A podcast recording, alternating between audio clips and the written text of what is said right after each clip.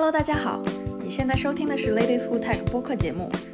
Ladies Who Tech 是中国最大的科技女性社区组织，同时在东南亚和北美也设立了分部。我们的线上活动以促进不同行业、不同资历、不同国家之间的知识交流与社群建设为使命。欢迎来自全球科技领域各行业的女性分享她们的项目、经验、知识和观点。接下来就是我们今天的分享会，主题是自动驾驶行业的观察日记。因为目前很多人提到自动驾驶的，会觉得这是一个大趋势的行业，但是对于自动驾驶行业到底发展到一个什么程度，又并不是那么的了解。现在我们其实能看到，呃，最近可能一周或者一个月的时间，都能看到在这个行业里面有很多新的新闻或新的技术涌现出来。那对于这个行业的发展会有什么样的影响呢？它现在现状到底是如何的？或者我作为一个呃对这个行业感兴趣的人，这个行业到底是不是一个值得我？参与投身进去的行业呢？今天我们就邀请到了两位呃从业者来给我们分享一下他们在行业里面的观察。今天的活动呢会分成两部分，第一部分是对谈分享，会大约用四十分钟的时间，呃，有两位嘉宾的参与。接下来会有十五分钟的 Q&A 时间，大家就可以把问题发到 Slido 链接里面。Slido 的链接应该是由我们的呃小伙伴已经放到评论区了，所以大家可以点点开在里面，随时留下你们的问题。我们在最后十五分钟会有一个讨论和解答。今天两位嘉宾呢，分别是金瑶和 Kiwi，他们两位都是在自动驾驶行业里面的从业者。呃，金瑶是一个偏技术的岗位，他会接触到很多前沿的探索性的技术；而 Kiwi 是一个业务策略团队的呃负责人和分析师，他会有一些更加可能宏观和商业的视角可以跟我们分享。所以想相信今天两位嘉宾呃的分享，虽然都是针对自动驾驶行业这个领域的，但是会有不同的一些视角。好，那我们就开始今天的活动喽。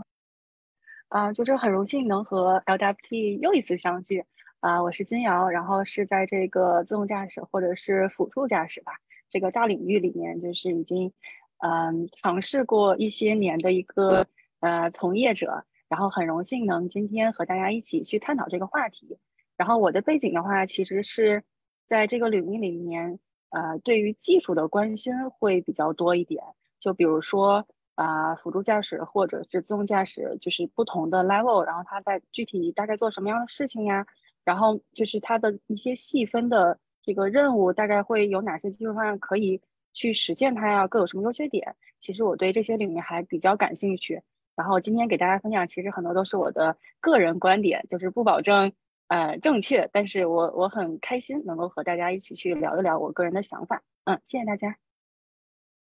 啊，Hello，大家好，我是 Kiwi 啊。然后我现在的话是在自动驾驶这个行业里面做这个行业的研究跟策略的输出。呃，然后让我本身的话其实并不是这个自动驾驶行业最原始的从业者，我其实也是从一个非常不相干的行业跨行进入了这个行业啊。然后今天也很开心能够收到这个自动。驾驶主题分享的这个邀约啊，那接下来的话就是呃，尽我自己最大的可能跟大家多分享一些我自己个人的观点和见解。谢谢。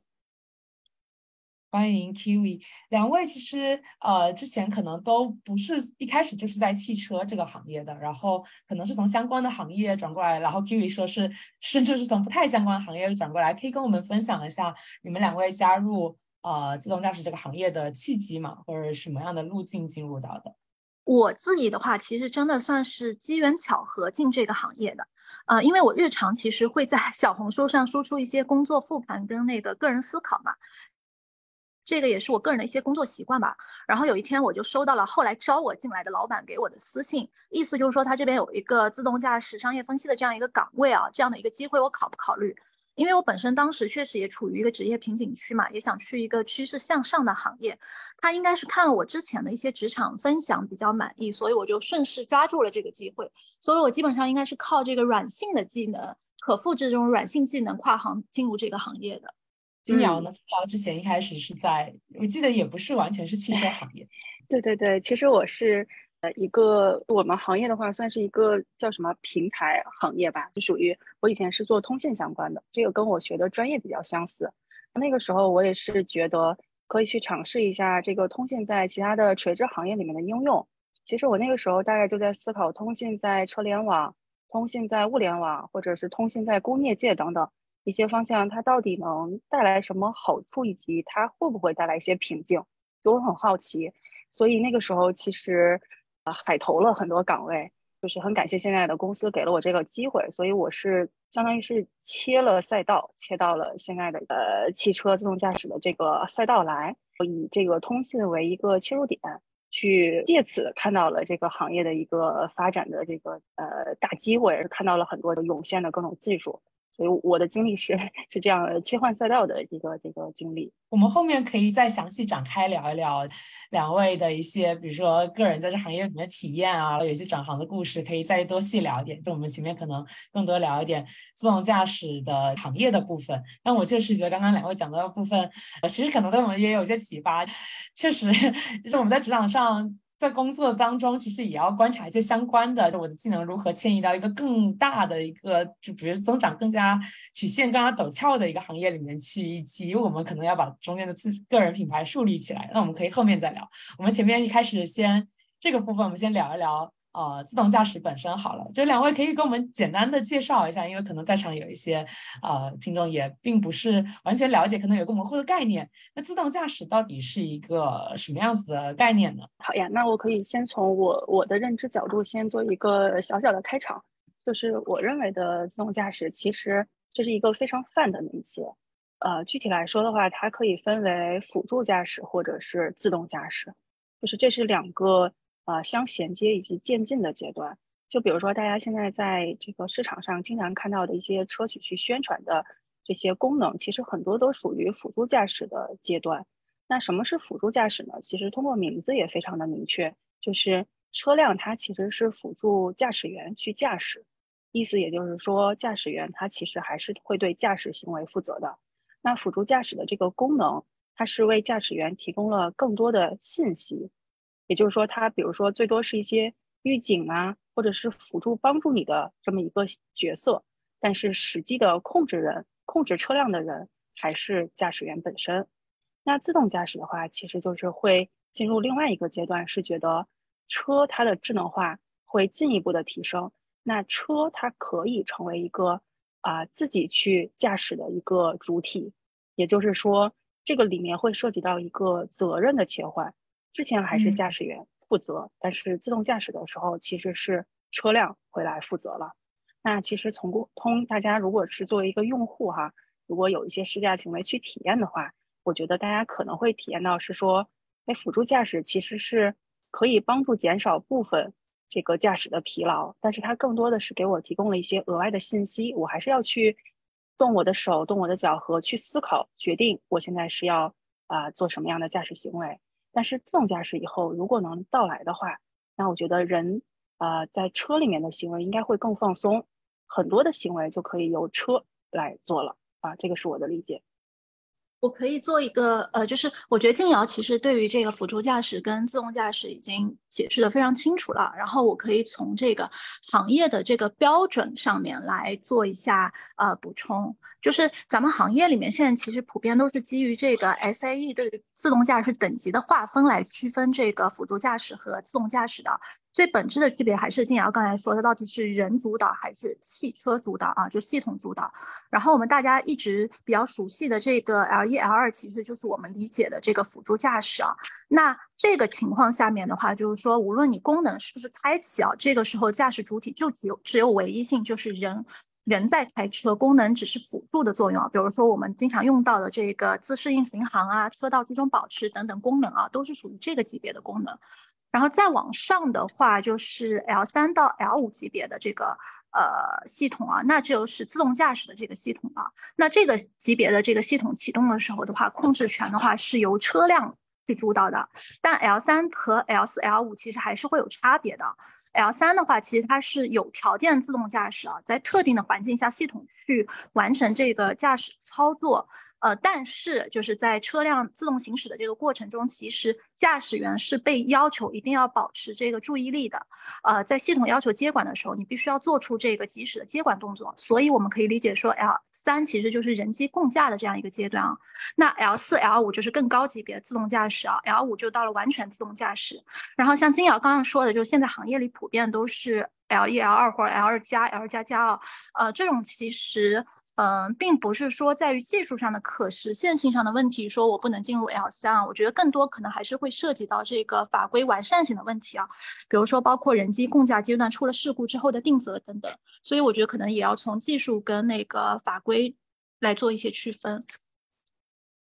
嗯，我大概了解了。那我们现在也能看到，其实今年我感觉。感我体感上面来说，我觉得好像这个变化变得更加的快速了。就是可能之前我们听到自动驾驶这个词，可能一八甚至更早年一七八年就有听说，呃，大概那几个分级，然后大家都在聊。但是可能在 L 二这个阶段，其实持续了挺长一段时间。但今年我们开始有看到说 L 三、L 四在城市里面的试点都变得更多了，甚至有更大区域的一些就是在做测试。那是有哪一些变化导致了这个就是环境的变化、政策变化，导致了这个趋势加快吗？从你们业内人的观察是怎么样子的？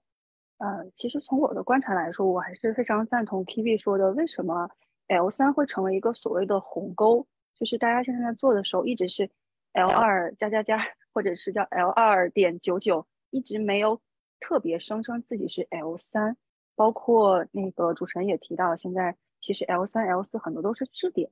到底是为什么呢？其实我还是比较赞同 Kiwi 的观点，就是从技术上来说的话，其实目前没有特别大的鸿沟需要跨越，因为从 L 二到 L 三是一个逐步迭代、去持续优化的过程。但是从法律、从呃社会道德等等的这个方面的这种定责方面，其实是一个非常重要的，我觉得暂时还没有特别完善的领域。因为从我如果只是看技术来说的话，其实我们一直在做的都是对于车的它的各方面功能的一种持续的演进。比如说哈，就是我目前做的工作可能是对于车端的感知这一方这这一方面的工作做的这个呃内容比较多。那比如说，其实感知我们一直在做的事情就是使这个车端的感知水平会达到人类驾驶员的感知水平，甚至会再去超过人类的驾驶员。呃，比如说这一方面的工作的话，其实现在呃各个厂商已经提出了各种各样的这种方案，层出不穷的很新颖的方案都有。但是他们的话，其实一直都是在感知的这个领域去谋准了一些重要的 KPI 去进行优化。那我觉得是从从我的认知来说，L 三啊跨越到 L 三，比如说它的不同的模块，车端的感知啦，啊规划控制啦。或者一些功能的处理啦，还有一些通信的各种实验带宽，有没有一些 L 二做不到的，必须到达一个什么程度才能实现 L 三？有没有呢？目前我没有观察到是说技术上必须要要跨越哪一个具体的指标这么一个说法，所以我觉得我们可能是要更去更多的去分析这个定责啊、法律啊这些方面，是说如何才能帮助大家啊更这个平滑的去切换到 L 三的这个阶段。那在 Kiwi 可以继续补充一下，啊，我就是补稍微补充一个点吧，就是呃，因为大家都可以看到，就是今年以来越来越多的 L 二加量产车上路，包括各个车企都宣布说，我今年要开，比如说五十个城市、一百个城市，让这个领航辅助进入这个我们的城区啊。我觉得这个最大的一个变化机遇的这个原因是在于说，可能各个车企技术路径的一个变化，也就是我们提到的去高精地图化啊。因为之前大家的节奏很慢，其实在一定程度上还是受限于这个高精地图的一些瓶颈所带来的这个节奏被拖缓的这样的一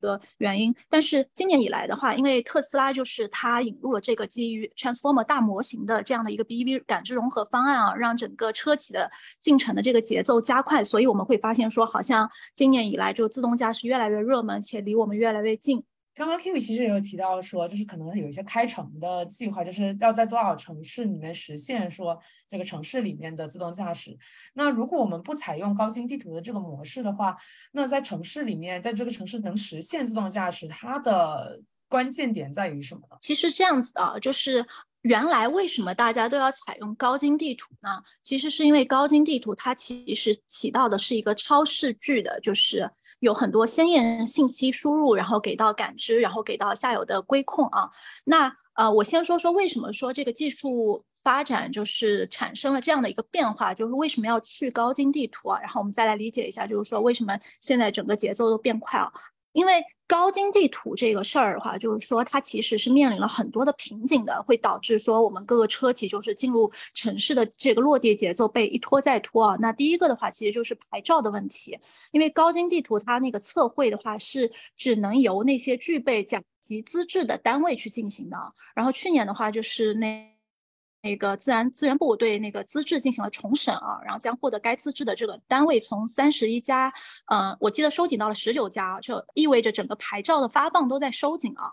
那第二个的话，虽然说那个自然资源部它有发布这个文件，提出说这个高精地图即行先用啊，去致力于这个标准的落地和那个审图速度加快。但是啊，从整个标准落地的规划节奏来看，是要到二零三零年。对，然后这个其实跟我刚才提到，就是我要开一百个城市、五十个城市这样的开城节奏相比的话，会缓慢很多。那第三个的话，就是说高精地图它的这个制图跟更新的成本非常高，然后它的那个覆盖也很慢，鲜度也很低。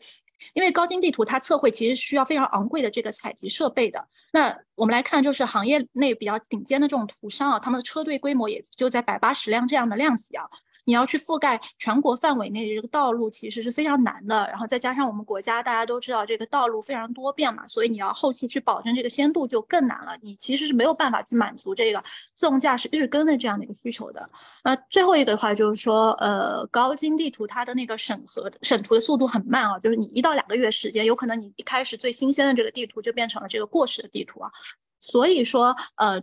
行业这两年来才会掀起说这个去高精地图化啊。那我们现在就可以看一下，说那我们现在的技术是不是能够支持这个事儿？其实是可以的，因为重感知轻地图的意思不代表说它没有地图啊，它其实是有地图，只是不是高精地图，就是它的要素没有那么的多。那之所以这个路径能够实现，是因为特斯拉它引引入了这个基于 Transformer 大模型的这个 BEV 的感知方案啊，就是它让整个的呃。呃，感知能力，车端的感知能力越来越强了，这就是让我们大家就是能够呃有一个呃能力上实现，比如说我只要导航地图，或者是只要比导航地图多一些些要素的这种 SD 加的。地图基础上，然后基于我非常强大的这个车端的感知能力，去构建一个实时的地图，在一定程度上是可以去高精地图的。所以这个其实也是技术上的一个变化导致的，说我可以呃更更更改我之前的这个技术路径，让我整个节奏加快。嗯嗯，其实对这里我也想补充一下，因为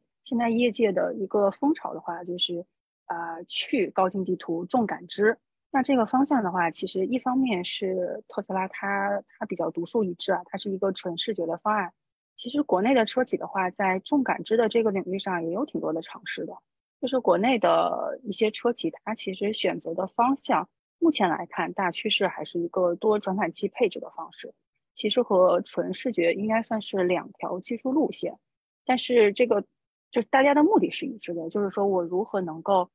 比较精确的、细致的。去认识到我周边的环境，这个大家的目的是一致的。那特斯拉它其实这个方案是也是源于它的创始人曾经也提过的一个思路，是说，呃，驾驶员他在驾驶的时候其实主要靠的就是眼睛，所以他是想用这个摄像头去这个呃复现出来驾驶员用眼睛来观察的这个行为。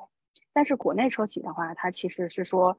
它的它的利益在于，呃，他觉得这个视觉方案的话，其实在一些特殊的场景是有局限的，所以会选择一个多传感器配置。比如说，在恶劣的天气环境下，在有明显的眩光的情况下，其实摄像头是很容易失效的。所以配备了其他更鲁棒的一些毫米波雷达，甚至现在很多车企都选用了比较高昂的这个激光雷达作为传感器配置，都是去。使得多传感器它的这种优势能够互补、弥补互相的这种劣势，然后一起来达到一个去感知环境、感知周边物体，为下游的一些模块提供足够的信息输入的这么一个目的啊。那其实的话，就是说，至于这个地图的问题的话，就是说现在业界是有不同的技术路线其实是去尝试，啊，把地图的这个因素给它这个呃减少它的影响影响力哈，然后通过这个视觉呃或者是多传感器融合的这种感知方案来弥补这种呃地图的可能的缺失，所以这个在行业上目前确实是。很很重要的一个一个方向。两位介绍其实提到了很多呃，就是自动驾驶领域里面的概念嘛。然后高精地图这个事情，我觉得确实可能之前成为了一个瓶颈的原因，也在于说，尤其是其实地图是一个挺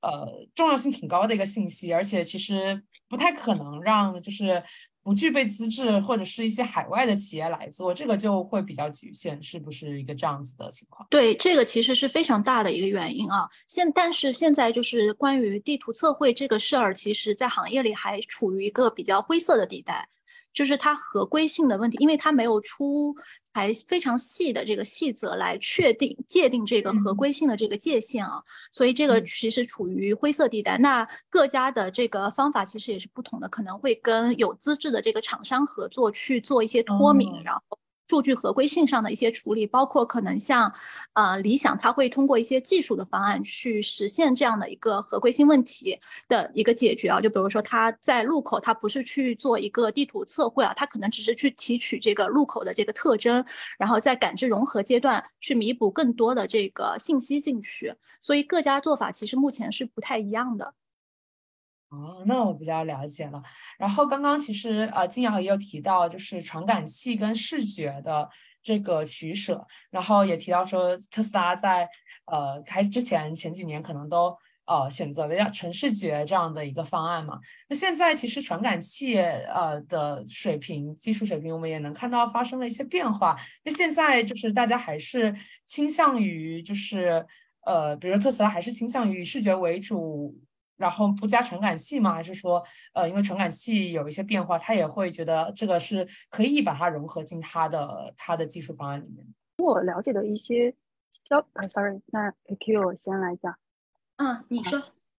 对，就是从我了解的信息来说的话，是看到特斯拉其实有透露一些消息，说他考虑将毫米波雷达也装载在他的车中。也就是说，他可能也会考虑到视觉加上毫米波雷达的组合方案的这种思路，但是这个是当时听到的一个消息。从他目前的呃车型来看的话，应该还是纯视觉的方案为主。然后呢，其实国内的话就是呃有不同的传感器的选型，就是摄像头有什么选型，毫米波雷达以及激光雷达。因为从我的角度来看的话，其实。驾驶员真的是只靠眼睛在观察周边吗？我觉得不是的。驾驶员其实也会听，然后也会去把他周围收集的这个，就是他收，不论是听还是看，收集到的信息去啊抽象成为一个知识。也就是说，数据是数据，知识是知识。所以说，如果是我们去类比人类的这种驾驶员的话，其实我觉得去。能有看环境的视觉传感器，有听周边的这种传感器，比如说各种雷达，以及甚至有一些车联网的这种设备，就也可以支持这种超视距的信息获取。就是远端的路口发生了什么呀？是不是有一些呃交通事故？那我要提前绕路啦，对吧？就这种这种额外的这种千里眼和这种顺风耳的这种信息获取，其实可能会更接近于现在人类驾驶员的这种常规的这种思路。所以从从我的理解来看的话，这两条路都在往前演进，并且有互相去趋近的一种趋势。嗯，所以可能是说，嗯，怎么样去，就是说通过合理的这种硬件的搭配，以及呃去开发他们适配的这种软件算法，然后达到一个更高精度的感知。那我觉得这个肯定是大家统一的目的，但是实现方式上各有各的起点。但是走着走着，有可能大家就会互相开始借鉴到一起啊。那我这边也可以做一些补充啊，就可能是个人的一些观点啊。呃，特斯拉确实是在它的这个四点零的那个预控上面加了这个四 D 毫米波的这个接口啊。那据我现在的信息，呃，推测的是它可能更多的是会应用在呃它更高端的这个车型上面啊。本质上还是因为这个成本的关系啊。然后特斯拉它其实是。我觉得是非常坚定的去走这个纯视觉的方案的。原因是在于说，它其实真的是一家非常以终为始的公司啊，就是它它的目的就是我要不断的降低成本，去扩大我的销量，然后我二零三零年年去实现，比如说一年两千万辆车的这样的目标。然后像刚才静瑶其实有提到过，激光雷达成本它是非常的高的。然后摄像头其实是很便宜的，所以其实从这你也可以看出，说纯视觉方案其实最主要的优势它就是成本低，但是它其实劣势也很明显嘛，就是像静瑶刚才说到，可能在一些极端的环境下，比如说强光啊、大雾啊、大雨啊这种环境下，它摄像头的整个的综合的感知能力其实会非常大的受到这个限制的，所以你会看到说，就特斯拉它其实一直不断的在卷自己的算法啊，去弥补这个纯视觉方案的一些呃短板。比如说，它可能直接用这个视频的这个原始数据进入到骨干网络去获得更多信息，然后像后来它又引入了这个呃基于 Transformer 大模型这个 BEV 去解决这个遮挡的问题，然后包括现在它用那个占用网络去解决摄像头漏识别的问题等等等等啊，所以它其实核心还是我就是要降低成本，然后我就是要通过降价这样的方式去卖更多的车，获取更多的数据，然后不断的去训练我这个模型放到车端，让它有更好的这个感知能力、规划能力等。等等等等，所以我觉得，如果你从成本的这个角度来考虑的话，因为其实国内现在用的很多车企用的都是多传感器融合这样方案。如果你从成本的角度出发的话，其实如果当你的算法不断迭代、迭代、迭代，让这个车端有更好的感知能力的话，我甚至觉得说未来可能会去高精，呃，去去激光雷达，因为车车企其实核心还是要降成本。嗯嗯，对，其实。呃，刚才我我和 Kiwi 聊，其实都提到了那个呃 BV 加 Transformer 的这个技术。其实我觉得这个技术就是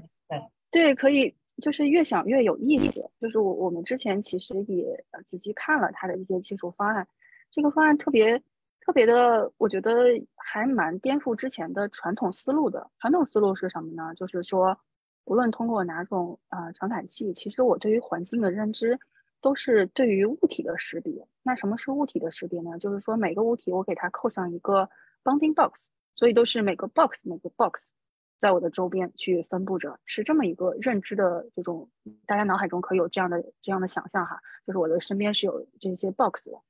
然后它这个 BEV 加 transformer，还有它那个 occupancy network，它其实特斯拉就是。已经是他他那天呃的 AI Day 展示展示的那个效果，其实是车的周边已经是啊，对于物体的 box 或者是类别，已经是嗯不太重视的一种方式。也就是说，我对于周边的环境其实是以小格子非常小的小格子为颗粒度，然后去对周边的环境进行建模。比如说，我旁边有一个大卡车，或者是任何一个大卡车可能还在训练的这个。类别里面，但是一些奇奇怪怪的物体，比如说抛洒物，或者是一些什么奇形怪状，比如说 大马路上突然出现了马车哈，因为之前看到过这种 corner case。嗯，其实这个如果不在训练集里面，马车是没有办法被嗯识别成一个正确的类别的，可能会有一个 box 出现，但是类别类别可能是不对的。然后呢，特斯拉的它的这个什么 occupancy network BEV transformer 这一整套的技术方案下来的话。大家可以想象，就是对于车的感知，它其实是说周边的环境以小格子为颗粒度的一个占据的结果。所以说，前面到底是一辆一辆车呢，还是一个马车呢？其实不知道。但是我知道那里有占据，它的大体轮廓是通过小格子其实可以构建出来的，就是它是这么一个效果。然后这个效果其实越想对越想越有意思。然后呢，它的这个 BEV 的这个。视角也比较有意思，其实它是超越了这个人类驾驶员能看到的视野。人类主要是看到前面嘛，但是 BEV 的话，这个鸟瞰视角叫 Bird's Eye View，它其实基本上就是一个三百六十度，我旁边有什么，我甚至后边有什么，我可能都在我的这个算法的掌控里面了。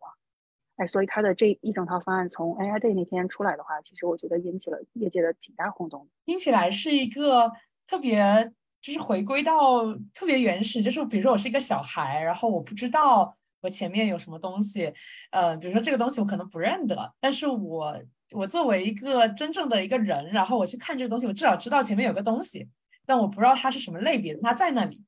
是不是一个这样子的感觉？如果就是它是一个更回归到人本身的就是视觉模式的那样的一个一个技术的方案。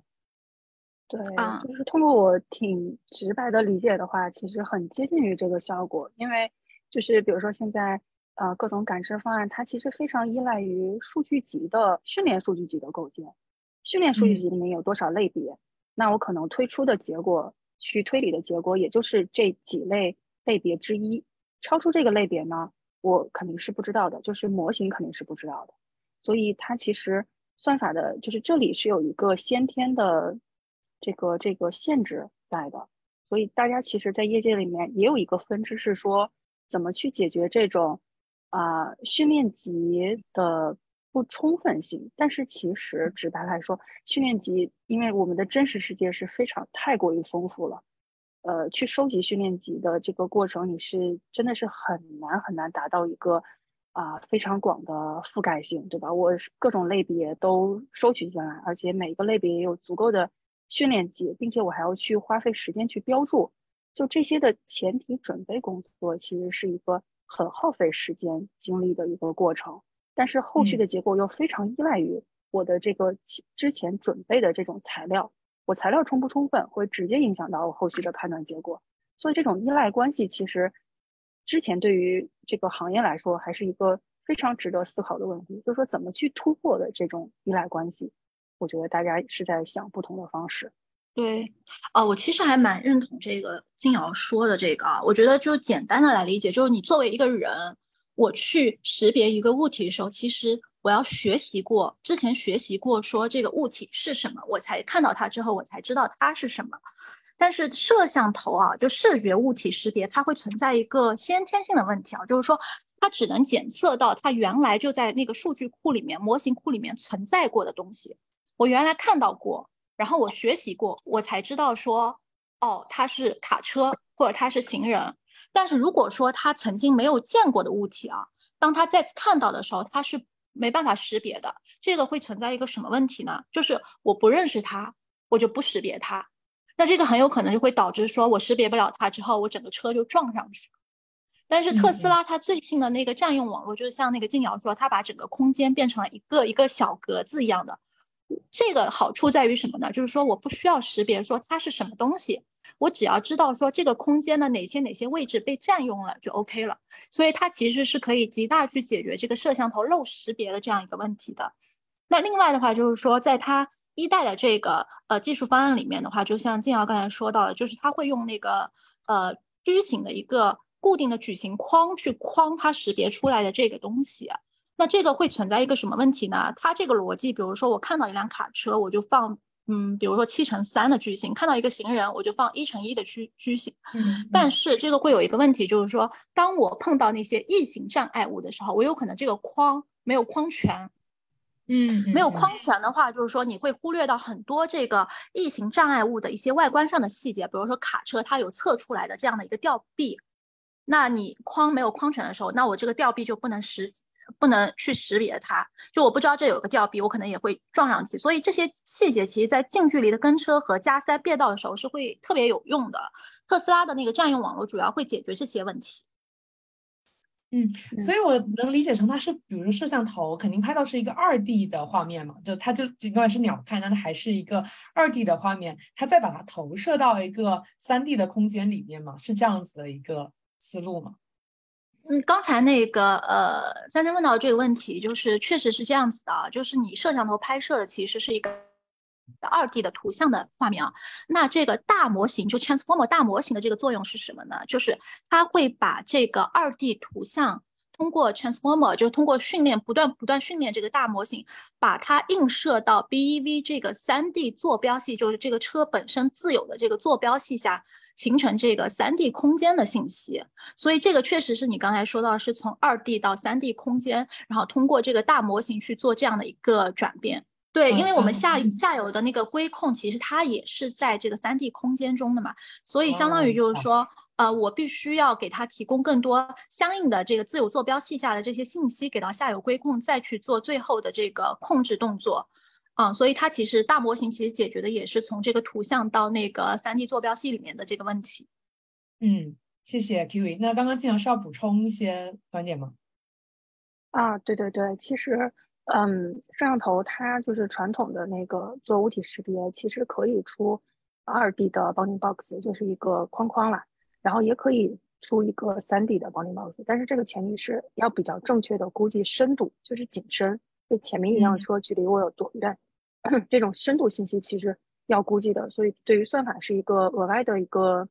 嗯模块，对，就是说嗯其实是可以做到的。不过其实我想给给观众们 再就是补充一下，不是说就是嗯那个传统的思路里面画 bounding box 做物体感知的这个思路，其实不是说它不好，它其实画 bounding box 的目的为什么呢？就是它识别了一个框，对吧？它其实是想对这个框再做进一步的跟踪，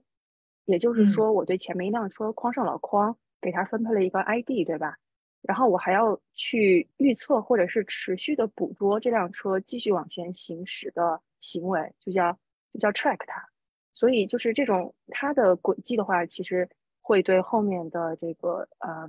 就是规控啊产生影响。所以其实并不是一个静态的每一帧里面去识别有多少辆车。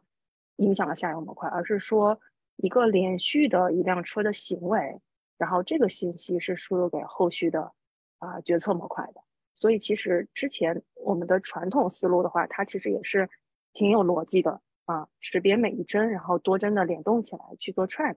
然后这样再和后续的去下游模块进行串联。所以之前的这个逻辑其实怎么说呢，也是一个正常的思路。然后，其实我我想补充的有一点就是说，其实聊着聊着就觉得，嗯，这个领域里面其实很多 corner case 是非常的多的，嗯，现在的很多方案其实解决了很多通用的场景，但是但凡出现一些 corner case，可能算法就会觉得不在它的掌控领域里面就无法处理了，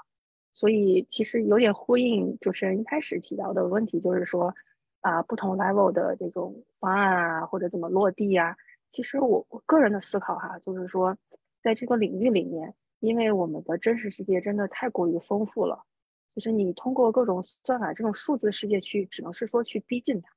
那逼近差的这个地方就是 corner case，就是我们的算法一方面是说通用场景越做越好，越做越精确，没问题，但是 corner case 呢，它这个我们业界叫这个长尾效应。就是说，这个 corner case 的总结，其实笑谈的话就是无穷无尽的，像一个长的尾巴一样的，它永远都可能出现。然后这个的话，可能就是非常挑战，是说能不能真的到 L 五？L 五的话，其实就意味着车其实对于 corner case 的处理也要有能力才行。其实我觉得这个挑战还是非常大的。嗯。刚刚其实两位讲的很多，就是可能听起来是 BEV transformer 这个方案会更加能够好的处理一些比较极端的情况，而汽车的这个领域又是一个，就是它一旦出现极端情况，然后没有好好处理的话，可能会酿成很严重的后果。所以也是为什么很多，比如说可能更先进的技术，在相对呃稳定性比较高，或者是确定性比较高的。呃，环境里面，比如说园区里面，比如矿区里面，我们可能看到更高级别的那个呃自动驾驶已经在那边有可能有一段时间的应用，但是城区就迟迟没有，主要也是这方面的原因。对，我觉得场景可控，然后嗯，在这种情况下，我我觉得才会有一些试点吧。就比如说最开始我们不是提到了嘛，L 三、L 四，甚至哎有没有 L 五啊，就是的一些试点的行为。我理解这些都是在可控的区域，然后一些可控的行为下做的一些技术验证方面的行行为。但是真的是大家把眼光如果放得非常长远，真的是说以后路上全部都是自动驾驶这种类别的车的话，那我其实就会非常关心，就是这些各种各种千奇百怪的 corner case，对吧？然后这个这个车它是通过一个什么样的方案能够解决这种千奇百怪的情况呢？其实我还是在这个行业里面，对这个领域也觉得，哎，挺有意思的，觉得会一直会关注这个方面。嗯，那两位加入自动驾驶的行业以后，其实肯定有有做过这个相对来说这个级别比较高的自动驾驶的车辆，能跟我们分享一下你们更个人一些的体验和就是感受吗？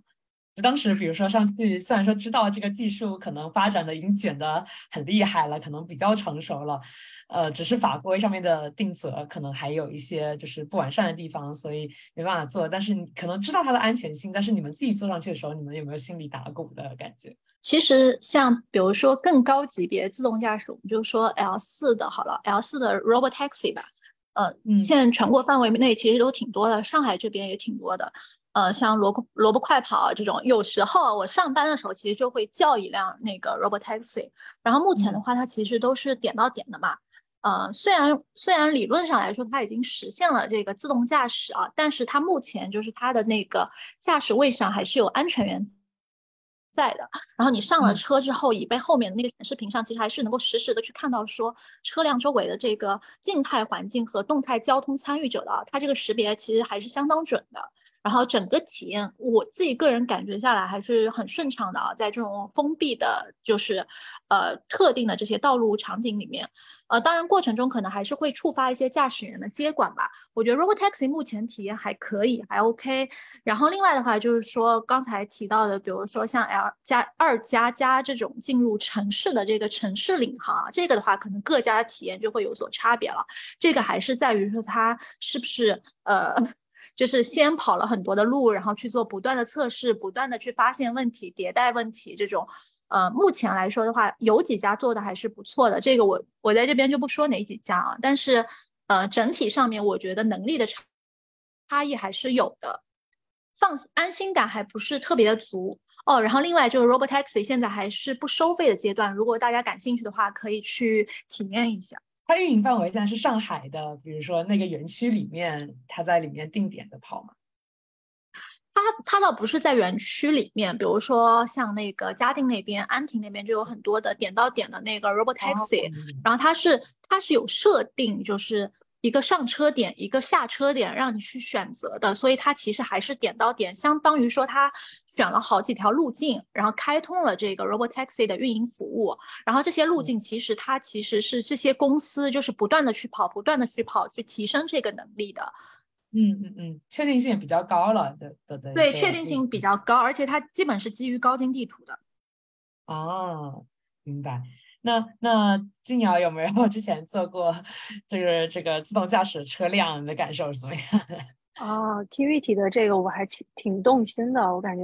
什么时候去那边坐一坐是吧？体验一下，对我还真的没体验过那个 Robot Taxi。其实我的体验都是日常生活中，比如说搭同事的车啊，还有其实我我自己的车也有，但是我我属于不是那么胆子大的，虽然我在这个领域里面从业。但是我其实主要使用的都是辅助驾驶为主，但是我在坐同事车的时候，其实是体会了那个自动驾驶，呃，偏自动驾驶的一些功能吧。呃，我我我觉得其实可能也不是很切题，也不太是属于真的自动驾驶的车辆。就是比如说我们当时开的也都是那种高速上面的那个 ACC 的功能，就是自动跟车功能。啊，对，然后对我可以稍微分享一下，对对对，感觉也不是特别切题，不太属于自动驾驶那个，但是，但是我觉得是因为我自己开高速也会非常累，然后高速上面的这个场景也比较单一，确实容易产生视觉疲劳，所以我们当时的体验是说，呃，在特别疲惫的时候啊，就是说开启了这个功能，让车自动的跟着前方的车保持一定的距离，保持一定的相对速度哈，就是跟着它走。的这个行为其实确实可以稍微舒缓一下这个高速上的疲劳，然后他的这个行为其实其实还比较的谨慎，就是他没有特别特别怎么说，就是他的策略上我觉得是比较温和的。就比如说，呃，我们开高速经常也会觉得跟着跟着一辆车，比如说呃需要变道了，就前面车可能比较慢，我不想跟他，我要变道。然后我当时体体验的那个功能，它也是会提示驾驶员问他。你要不要向右变道啊？然后驾驶员摁了按钮确认了之后，可能车才会有一个变道的行为。所以整体来说，其实它的这个它的车端的这个都是比较比较谨慎温和的状态。然后还是以一个呃我辅助呃车辆我辅助驾驶员来开的这么一个一个目的啊。所以我感觉这个体会下来，觉得确实是能够。呃，优化一些驾驶体验，所以我整体觉得还是比比较认可，就是现在的这个这些功能开发的，确实是对车主有帮助。嗯，就是它相当于是说会，比如说给你一个提示，然后但是你来做这个决策，你要根据比如说可能旁边车的情况，你来判断一下说是不是一个合适超车时机。他自己因为可能比较谨慎的去那个一个决策流程，他不会自己给你做判，就是要超车的这个判断，还是把决策权给了这个驾驶者本身。是的，是的。啊。还是还是感觉非常实用的，在这个阶段，就是我们能够在就是比如说量产的车身上能够直接用到的，我觉得还是非常好一个功能。虽然不完全是自动驾驶这个领域，但我觉得还是可能在这个中间慢慢培养人跟车之间的一些信任感。其实其实静瑶刚刚说的那些规功能啊，我理解就是二十万以下的车，这这已经属于比较普遍的呃功能了。然后二十万以下的车基本上都是可以呃有这个功能的。然后可能刚刚三三说到的，就是不是说车辆系统去决定我要不要超车，是吗？这个就是刚才静瑶提到那些功能。但是像我们理解的这个城市领航、高速领航，它其实是车辆自己可以决定说，基于他自己的这个策略啊，去决定说我要不要变道，要不要超车，不需要人去做决定了，已经。只是感觉其实也就差差临门一脚的程度啊。这个这个实现，就是在更大更大范围内实现，感觉也就是非常非常近了。然后我们刚刚其实讲了挺多，都是呃单车的一些，比如说感知啊，它的一些判断。其实呃，其实最前面我们有提到一些，比如说可能车联网的一些信息，车跟路面的一些交互的信息，呃，也是很重要的信息源。然后也可以给一些。就是更模拟人的一些驾驶的状况嘛，比如说我我个人开车，我肯定也会听地图说前面的一些路况怎么样。那这样的信息，其实我们之后肯定也是会期望它会输入到车的一些决策和判断里面。那这个方面，呃，目前实现到了一个什么样子的程度？两位可以介绍一下。嗯，这个领域的话，其实其实中国的发展是远远快于就是世界的发展，因为众所周知，中有中国是个基建狂魔嘛。所以中国的很多基础设施的建设，它有天然的这种，啊，就是基因在。所以，比如说我们路面上其实布有大量的摄像头，然后呢，很多厂商也会去把其他各式各样的这个传感器也布在路端，然后呢，也再去配备各种通信的模块。这样的话是就是使得路端其实是有能力获得比车更更宽更远的这个感受野的。所以他在这里面获得的信息，也就使得他有机会把这样的信息再传给车，形成一个车路协同的这么一个状态。所以就是其实这个领域的话，中国的发展真的非常的快。然后包括就是我刚刚提到的这几个环节哈，中国其实都有非常有话语权以及非常有能力的这个厂商厂家啊，在有自己主推的方案再去推进。呃，这个领域里面其实目前的话。政府其实也起到了非常重要的作用，就是政府也非常欢迎，呃，有这么一种技术路线的存在。然后呢，对于基础建设的话，其实政府也会有参与很大一部分嘛。那他也很愿意看到是说有他的参与，整个行业其实也能够继续往前推进。所以，比如说从政府的层面，他会去开辟很多示范区。就中国的话，目前我记得前几年我看的数据都是几十个示范区，就是每个示范区的话是。啊，有的是那种封闭道路，有的甚至就是开放道路。那在示范区里面的话，政府也会去牵头，是说，啊，去加快基础设施的建设。然后呢，在基础设施建设里面，他也会去，就是说，请厂商去，就是配备不同的这种路端的方案，然后以及和车端怎么联动，去验证这个技术的可行性。就比如说，我们经常在示范区见到的。一些常见的 case 是什么呢？就是说，车在行驶中可以提前的获取远端交叉路口的一个什么信息，或者是可以提前获取远处的红绿灯的信息，对于我是不是可以加快速度，可以通过红绿灯的这种决策起到帮助嘛？对吧？那像这种信息的话，其实我觉得是一个对于优化交通效率啦，或者是提高单车的体验来说。都是很有帮助的一种思路，然后在这个思路下呢，其实它很有可能成为一个多领域都能够一起大发展的一个机会。但是这个这个方向能推动到什么程度？我觉得其实目前来看的话，就是它有也有各方面的这个限制。就是嗯呃，比如说技术方面，呃，举个例子，你这个通信的层面，你的这个呃通信的时延啦，或者是你这个通信的带宽啦，对吧？然后呢，你这个就是互相联动方面标准的建设呀，等等的，就是它有非常多的前提依赖环节需要先啊完成，或者是部分完成，可能才能实现一个这种所谓的车路协同大领域这个发展的这么一个最终的效果。所以其实从我的角度来说，我觉得是一个挺有意思的方向的。然后特别是刚才我们也提到一些特殊的特殊的场景，什么园区啊、矿区啊。然后我还记得好几年之前就已经看到百度曾经有过一个 demo，是说，呃，一个驾驶员他他的车辆受困，然后呢是一个远端在云端的一个远程驾驶员帮助这辆车驶离了那个受困区域。所以说，其实这种车路、车云、车边缘，就是这种 V to X、V to Everything 的这种场景的话，其实对于解决一些。啊，边缘的场景其实特别有帮助。就比如说车辆受困了，那可能远端的远端的各种信息或者远端的帮助驾驶是能解决这个问题的。啊，所以从从我来看的话，我觉得这个这个场景可能很多厂商都在都在观察，就是说这个这个场景有没有一些机会能够进一步的发展起来，然后形成真的形成有气候的商业模式。我觉得可能是不少人都在都在就是观察的一个一个领域。嗯，那现在大家比如说哦，因为可以先继续补充一下啊，啊，就是嗯，关于车路协同这个话题，因为我本身是聚焦在单车智能的吧，所以可能没有静瑶这么的专业啊。但是我们内部其实也有做过这方面的研究，我可以从那个主机厂的这个视角来做一些补充啊。就像那个呃，静瑶刚才提到的，目前的话，其实呃，主要还是就比如说像道路改建这种，主要是政府主导嘛。因为整个呃道路改建它投入非常大，你从长远来看的话，可能说随着技术迭代啊，或者规模优势、成本分摊，这个投入会大大降低啊。但是从短线来看，它投入从绝对值上来说，体量还是非常大的啊。所以整个车路协同商业模式，其实我自己个人看来是还在探索期的，并没有完全市场化啊。然后我们可以看到，说现在就是呃，新能源汽车它的渗透率虽然非常高嘛，今年上半年可能已经达到百分之三十一啊，但是整体的智能化的水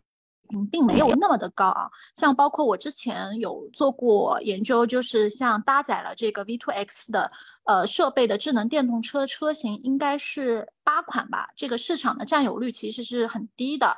虽然说你可能整个的 V2X 装备的成本啊是低于这个，比如说 L 三到 L 五阶段单车智能驾驶的这个装备的啊，但是就你现在的高端的智能车的市场占有率而言的话，其实从主机厂的这个角度来说，它其实是没有足够的动力去参与到这个道路改建里面的，因为其实它 C 端并没有足够多的使用者去分摊这个车路协同的建设成本，所以从短中期来看的话，这个推进的节。奏，我个人觉得不会特别的快啊，但是从长远来看的话，确实像金瑶说那种，在这个安全兜底啊，还有很多其他信息的补充上面，是一个非常好的解决方案。嗯，那这个两个听起来，比如说车跟路，这个两个其实其实都是讲比较大的成本投入嘛，就路面的改造就不用说，车感觉可能也是要加装一些，就是。就刚刚啊啊，Kiwi 说的可能 V2X 要加装一些装备，或者是那这个东西有点像鸡生蛋跟蛋生鸡的问题。这个现在如果大家判断说是不是一个可以，比如说快速发展的方向的话，可能比较关注哪些因素呢？是政策，就是可能政府那边想要投入的这个力度是大家觉得可能是最关键的，还是说什么技术是比较大的卡点？可能从短期来看啊。就是可能就几年的时间内，大家可能如何判断说，呃，这个东西会不会是一个机会比较多的方向？的关键因素会是什么？我我个人觉得是两者都有。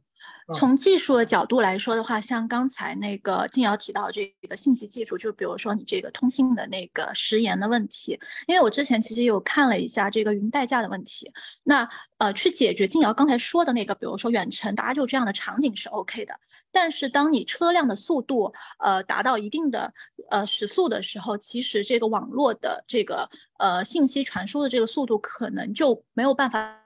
去支撑这样的一个呃解决方案了。所以我觉得是两者都会有的问题，就是你技术上还有很多细节要去解决，那从商业化角度你也有很多成本要去解决，那包括呃，所以我刚刚提到就是说现在的话基本都是以政府主导为主。如果你从企业的角度来说，他就不得不去考虑这个商业化成本的问题。嗯，我觉得短期来说，按兵不动，看着一下政府这个打算在这方面有多大的多大的动静，在这边改造这个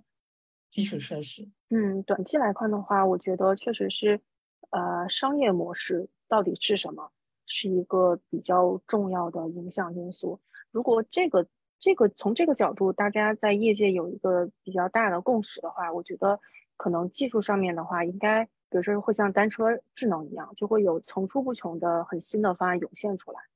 所以其实可能短期来说的话，如何落地，如何产生商业价值，可能是在这个领域的很多参与方都共同关心的首要话题。那我们前面又聊了一些车联网的事情，我们后面可能聊一下。接下来这个问题可能聊一些更更大的一个问题，就是其实我们能看到过去一段时间，就国产车从，呃，尤其是一些新品牌、新的新势力，这个从感觉就默默无闻，然后车辆市场以这个进口为主，到现在我们可以看到，其实很多的新的就是国产的或者是国内的一些企业，他们的。呃，不管是解决方案还是主机，可能场的占有，那为什么会发生这么大的一个变化呢？尤其我们又看到，可能好像是不是就是上周，然后大众有像小鹏也有投资一些钱，就感觉是这个是呃竞争的格局发生了一些挺大的变化。两位怎么看这个？就是为什么会发生这样子的一些变化？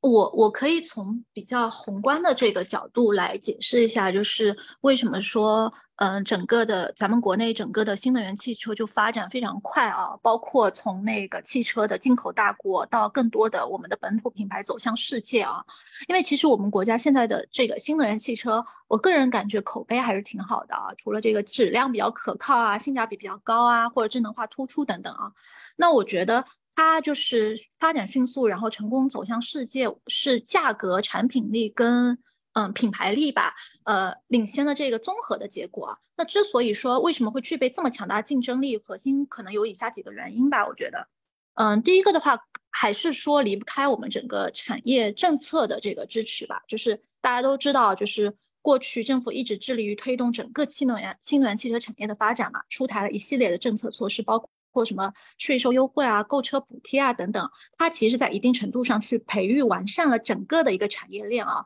大大降低了我们整个新能源汽车的这个成本。那我们可以看到说，在嗯很多国家，就是同等级的新能源汽车这个价格明显是高于传统汽车的，但是在中国的话，其实两者是差不多的啊。然后第二个的话就是。我们拥有最大的市场嘛，这个大家都知道，去足以去支撑所有的这个产业发展了。然后包括我们这个市场对于整个的新技术啊、新产品啊接受程度很高。你再结合之前说到这个政策推动，价格降了之后量肯定会升嘛。那新能源汽车的话，就是快速的在我们整个中国市场得到了一个普及啊。二零一八年的时候，好像渗透率应该只有百分之四点三，像今年上半年就到了百分之三十一啊。那第三个的话，就是像刚才说到的，为什么说大众就是？跟小鹏之间的合作，好像让整个的这个合作模式发生了变化。从我们技术引入到我们这个技术走出国门啊，是因为其实我们本土品牌，大家都可以去看一下各各家这个财报，研发投入非常的高，而且创新能力很强。然后再加上我们相关的这些呃配套体系的企业也越来越强啊，所以形成了很多自己的这个技术优势。比如说你在三电体系上面，尤其在核心的这个呃动力电池上面，像我们有比亚迪啊、宁德时代。啊，这种啊，去去引领这个世界，所以我觉得就是呃，无论是这个国内产业的这个发展的迅猛，还是说我有能力走出国门，是多种因素呃推动下形成的这个竞争优势所带来的一个必然的结果吧。对，其实我我可能要补充的不多，但是我的直观的感受其实是，我是觉得，啊，咱们国家的就是经济和技术上的发展，其实就在等待着一些爆发点。就比如说之前的呃互联网的发展，互联网的黄金十年，然后后来有那个就是像呃就是通信业的，就是四 G 到五 G 的这种更新换代，就是每一个爆发点，我觉得大家都是非常渴望的。特别是我们之前经历了疫情，然后在这个领域里面的话，其实也积累了蛮长时间，也有技术的不同的迭代，所以就是很多因素迭代到一起吧。我觉得，但是从根因上来说，我觉得这种爆发点其实，呃，算是 引号来说蓄谋已久，或者是期盼已久的这么一个时间点。所以，我理解是这个行业可能是出现，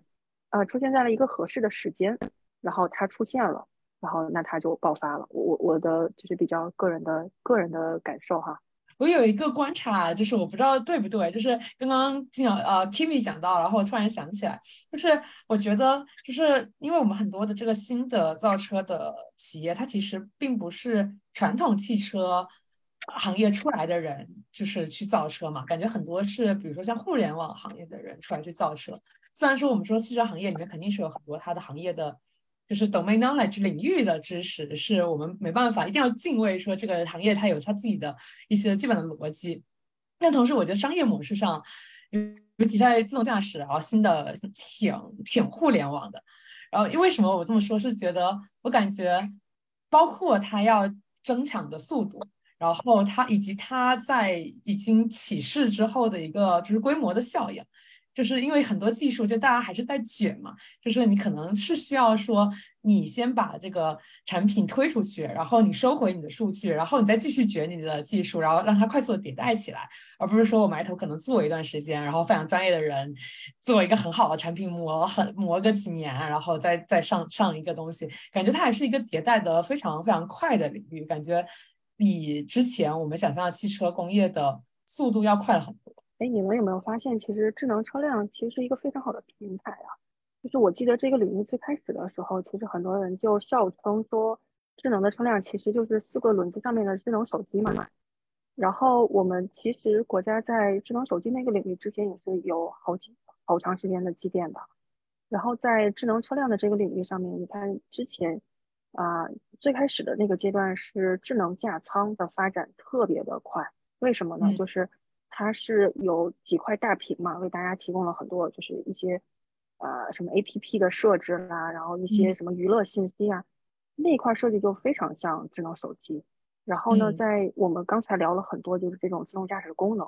它要是这种计算机视觉、人工智能、通信，然后里面还有芯片，就是感觉像是一个集大成的平台一样，为很多领域的应用提供了一个很肥沃的土壤。然后在这上面很多的种子都能开出花，所以这个我感觉这个这个平台的出现就非常的切合时机，然后它它也就是和其他的很多领域相辅相成，才形成了今天的这么一个现状。嗯，就它也是一个新的场景，然后我们可能一些之前的已经发展的挺好的技术，有了一个新的应用的地方，以及这个新的应用地方又能反推说那些技术得得到更快的一些发展，可以这么理解吗？对的。对的，像是一个一个一个良性的循环，就是从商业模式到技术的迭代，到各领域的互相的交叉应用，好像这个轮子就转起来了。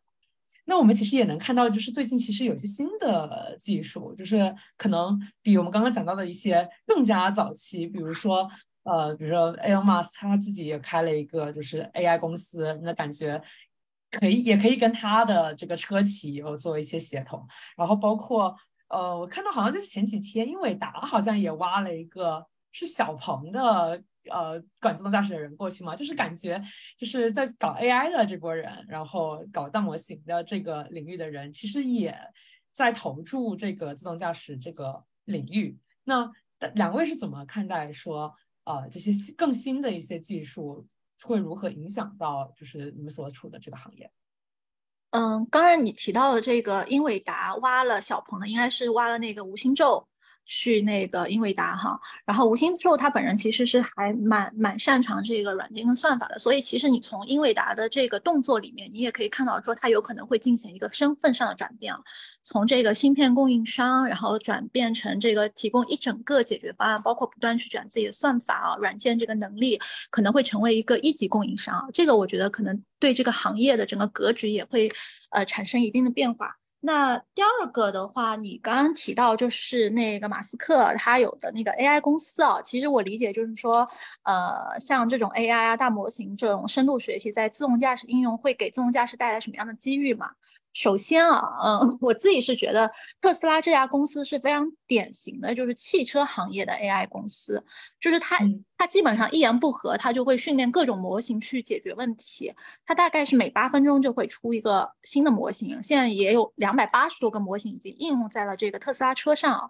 那我觉得人工智能这种深度学习在自动驾驶应用的话，其实还是会带来很多嗯正向的结果的。第一个的话就是像。之前一直在提到，就是它整个的感知能力肯定是会大大的提升的啊。那这个的话，就是呃，大家今年也可以看到这个结果，就是各大车企这个 L 二加领航的这个进程节奏真的是非常非常的快了啊。所以这个其实一定程度上是会推动整个自动驾驶行业的这个发展的。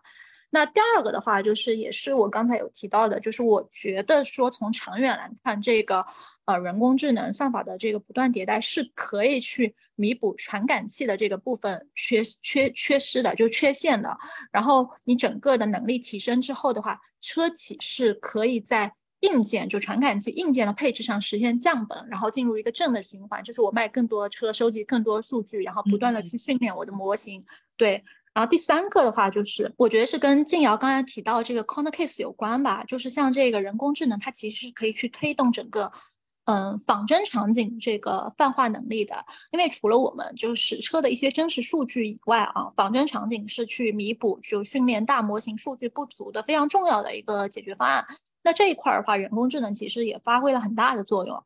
那我觉得，嗯，第四个的话就是说，你通过不断的去学习，就是咱们人类司机的这个驾驶行为所训练出来的这个模型啊，会让整个的决策规控，然后更加的就是拟人化。简单说，就是系统系统开车会跟人越来越像，但是呢，就是这个系统精密的这个操控啊，它可以比人开得更好、更安全。那整个体验都会大大提升啊。那另外一个的话，就是说咱们刚才提到的这个感知，哦不，这个大模型其实主要还是运用在感知层面嘛。但是我觉得从长远来看，它一定会出现一个端到端的大模型啊。这里的端到端，我其实主要还是指从感知到决策到规划，因为大模型其实有不可解释性嘛，所以最后安全兜底的这个控制啊，大概率还是基于规则。那端到端大模型的话，就意味着我们这个自动驾驶啊，从行业角度也好，或者从技术本身角度也好，它天花板会越来越高，所以呃，整个的想象空间会非常大。这个是我自己个人的一些呃理解。我刚刚听你讲的，我觉得非常的，呃，这个空间太大了，感觉感觉中间有非常非常多的机会，也有非常多可能会被就是从根本上有一些变化的的一些空间，我觉得。然后也请金瑶也补充一些你的想，对我就补充一点点嘛。其实大模型这个事儿最开始是起源于那个自然语言处理，然后呢，通过就是把，对对对，NLP 领域里面就把句子翻译成对应的 token，然后 token，然后又去翻译成另外一种语言嘛。结果这个思路就被 CV 借鉴了，就 CV 这个领域真的是非常的卷，然后去参考了这个领域，参考了这个思路的话，然后在图像处理方面也取得了很明显的这个改善。然后呢，从视觉就也很自然的就就卷到了这个自动驾驶这个领域，所以大模型它其实我比较直白的理解就是对于一个啊一个一个世对于世界吧，我我觉得可以说大，对于世界的一个非常通用性的认知，就是事物之间的联系其实都被蕴含在一个有几十亿甚至上百亿的参数的模型里面了。就是说，这个模型我可能是涵盖了这个世界的各种各样的关系，就像一个上帝视角一样，可能可能是任何隐藏的联系，可能都被暗含在这个模型里面。所以说，其实这种对于世界或者具体到我们这个行业里面，对于环境、对于这个场景的这种理解，已经不是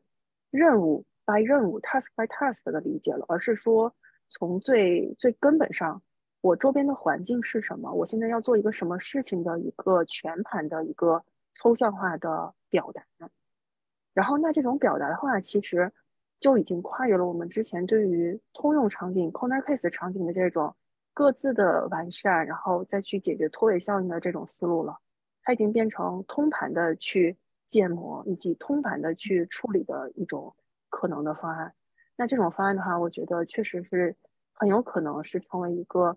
呃，既能解决通用场景，又能解决长拖尾的 corner case 的一种通用型的方案了。那这种技术的话，比如说现在业界就就说，那我去尝试理解不同的信息的话，这个模型实在太过大，就动辄的话就是就几亿、几十亿的这种参数，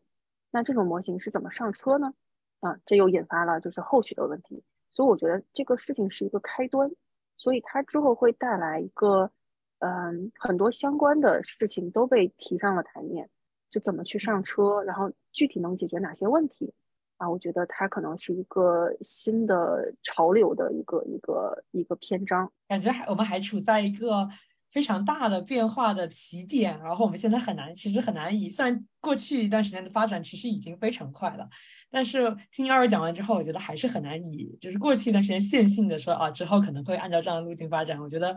这个还是一个充满了变数和未知的一个行业啊，我觉得还是非常有趣的。那前面其实我们花了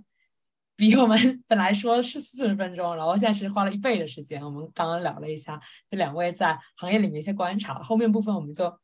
再简单聊一下两位在其实行业里面的一些体验嘛。然后我们最开始在两位介绍自己的时候，其实有讲过说可能都是从呃其他行业，然后选择进入到了汽车呃行业。然后当时你们在做判断的时候，呃。为什么会觉得汽车行业是一个吸引你们的就比较好的选项？就是可以分享一下你当时的一个判断的逻辑和一些呃想法？嗯，对我当时的判断是觉得，呃，就像我说的，我其实是从另外一个行业里面就是切换赛道过来的。其实我当时判断我是觉得通信在这个领域是最有可能落地、产生商业化价值的一个行业，所以这个垂直行业其实当时在我的备选里面是是第一优先级的。所以我是觉得，嗯，能能去尽快落地的这种行业，应该是最有意思的行业。然后，所以，嗯，去也算是主动选择了这个行业。啊，其实我应该算是被动选择了这个行业，就是像我刚才说的这个机缘巧合。但是我其实也有大致看一下这个，嗯，自动驾驶未来的发展趋势啊，嗯，所以其实从它的三个基本要素来看，比如数据、算力、算法这个来看，我觉得它其实。都是在一个呃预期内，就是可以趋势向上且很好发展的这样的一个行业，所以我就呃被动加一些主观上的选择进入了这个行业。那两位进入到这个行业之后，有没有感受到，比如说呃有哪些技技能，就是肯定有一些技能是从之前的那个。呃，行业迁移过来的，那有没有哪有哪些技能是需要补足的？就是可能分享一下，你们觉得进入到其实行业之后，感受最大，觉得之前可能最有用的技能是哪一个方面？然后哪一个方面是你们后面又花了心思去补课？嗯，其实我觉得一个通用的 技能，其实倒是不论在于哪一个赛道或者行业吧。我我我这几年体会下来一个小小的体会，就是一个快速的能理解问题，并且。尝试着能去解决这个问题，提出相应解决方案的这么一个技能，我觉得说起来很泛，但其实确实是我心里所想的。呃，我觉得这个这个技能其实是我这几年觉得非常非常根基性的一个一个事情。然后至于我的一些不同的专业上面的一些想法，其实我觉得都是可以再去学习的。就比如说我切换到这个赛道，其实对于汽车的了解也不是很多，所以也算是恶补了很多知识。但是我觉得，啊，从我的角度去恶补一些那些知识的话，其实是特别是现在 AI 的技能有一些什么 ChatGPT 的这种辅助，其实去恶补的话，这种领域的这种门槛不像以前那么高了，肯定还存在，就每个领域都有自己非常独特的这种啊，主持人说的 domain knowledge，但是去。试图的去融入进去，这个流程、这个过程已经比之前快了很多，所以我觉得去呃去尝试一下，去如果如果你喜欢，去勇敢的尝试一下，然后进入了一个新的行业的话，以最快的速度去理解它的一些基本知识，并且去跟上它的这种技术演进的路线，我觉得是保持自己一直在这个行业的前端，看到更多的信息的一个方法。嗯。啊，我其实还挺认同静瑶说的这些啊，我觉得他基本上说出了我心里的一些想法。我觉得更多的其实还是软性技能上的这些可复制，像静瑶刚才说的，比如对行业的认知，或对具体的某个课题的认识，其实都是可以通过后期的这个呃大量的阅读学习去弥补的。哦，对，我还突然想补充，还有一点就是说，如果可能的话，不要放弃你曾经建立起来的一些技术壁垒。这样的话，你身上的这个标签是总有一个标签是最闪耀的。如果能保持这个状态，我觉得其实是最最有利于自己的一个一个方式。嗯，也感谢这个分享，这这非常没有保留，然后也很多这个非常落地的、非常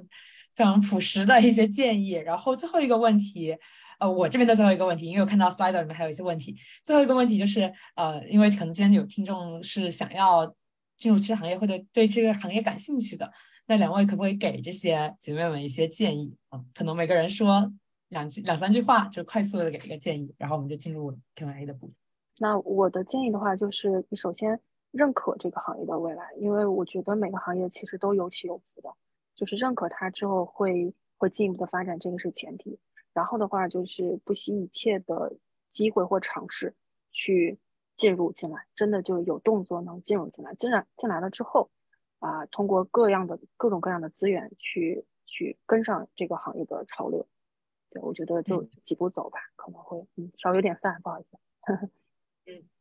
不会。我觉得我觉得比较实用的一个方式就是多面试，就是通过面试去不断发现自己的那个。呃，缺失的部分去补足之后再去面试，然后一定要主动的出击，我觉得这个是最重要的。多面试，我就三个字，这个非常非常的实在。所有想要就是可能稍微转换一下你所在行业的，可能都是多面试是一个非常。呃，怎么说？快车道、快速培训班，白嫖一些这个面试官的这个背景的知识，但是能够快速给你自己充电，我觉得还是非常非常实用的。那我们看一下 Slido 里面有两个问题，然后我快速的把这个问题念一下，然后请两位做一个解答。呃，我看到第一个问题是啊，说传感呃传统的导航地图已经覆盖全国，已经有红绿灯、车道级限制信息等，但是大部分的车厂都是按照城市级铺开辅助驾驶，而不是多城市一次性开放。呃，对于这个问题，两位嘉宾是怎么看的呢？这个我说一下我自己个人的一些观点吧，就是，呃，虽然说传统导航地图已经覆盖了全国，但是对于呃车厂而言，它其实要解决的问题是很多很多复杂路口的问题。这个是各家车企一直面临的一个问题。之所以说你不能那么多城市一次性开放，核心还是在于说目前的这个单车智能其实还没有具有这个非常泛化的可以应对各个城市不同复杂路口的这样的一个能力。所以它必须是先一个一个城市去解决这个路口的问题之后，才能去说我开放。对我的观点也比较类似。就是说，刚才其实我们聊了挺久的那个高精地图的那个方案，我觉得一个关键其就在于怎么保证地图的这种实时更新性。其实这个对于像 KV 总结的，其实其实在落地上面还挺有挑战的。然后每个城市，其实城市的话就是由多个路段和路口去组成的，那它其实每一点去保持它的这个就是更新性，呃，我觉得还是挺有挑战的。所以可能是说。以不同的城市作为试点，然后去一步一步就是小步快走的方式去落落地，我觉得可能是一个更就是就是厂商比较比较容易去接受的一个去会去主推的一个方案。哎，对。然后这里我哎不好意思，我这里可以补充一个信息。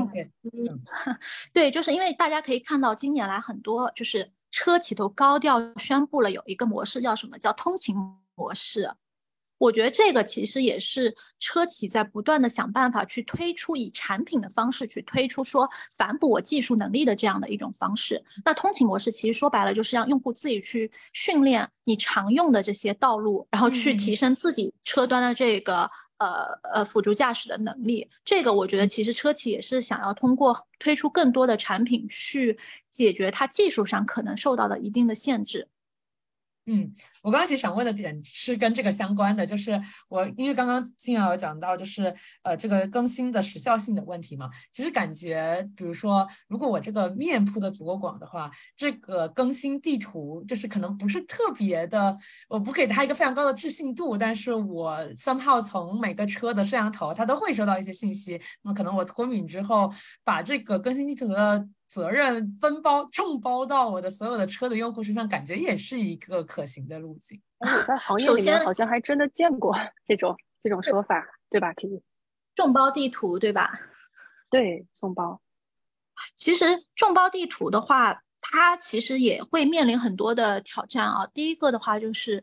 大家提到这个合规性的问题啊，毕竟你其实还是在做地图的这个测绘嘛。那第二个的话，其实从技术上面也会面临一些挑战，比如说你地图收集下上来之后怎么处理，怎么怎么审核，然后怎么在下方的车端等等啊，这个也是行业里就是大家在解决一个问题。那针对这个众包地图，特斯拉是怎么做的呢？其实特斯拉它有一个模型是。类似于像华为的那个车道拓扑推理的这样一个模型啊，它解决的方案不是说我直接把。就是大家众包上来的地图处理完之后下发到车段啊，它是通过大家众包上来的地图去不断训练它的这个模型，让模型具备这个车道拓扑推理的这个能力，然后把这个模型放到车端去。所以我觉得可能各家目前有在探索这样的方式啊，但是要解决的问题还很多。嗯嗯，感觉还是一个设想，然后其实还是要很多，实际上落地时候还是有诸多限制需要考虑。那今天感非常感谢两位的分享，其实也超过挺多的时间的。呃，我觉得今天我觉得不管是在座的大家是从事汽车行业，还是只是感兴趣，或者像我一样，我就没有什么知识。其实对于自动驾驶之前，在跟两位沟通之前，我可能就是一个非常非常粗浅的概念。那今天其实了解到很多，从宏观的层面到具体技术的层面，我觉得都。呃，有很多新的信息的输入跟见解，听到两位的一些观察，我觉得非常有趣。然后对于这个行业未来的发展，我觉得也，我觉得很多很期待它会有什么样子的一个变化。虽然说可能不能说特别着急，说期待它立刻发生一个巨大的质变，但是我觉得呃充满了期望，然后充满了期待，可以看它这个慢慢往前推进，然后什么时候会有一个爆发的期，我觉得非常期待那样的一天会是一个什么样子的场景。那我们今天活动就先到这里为止。那谢谢大家参与，也谢谢两位嘉宾，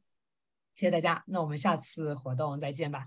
拜拜。好，谢谢大家，谢谢，拜拜，谢谢。感谢大家的收听。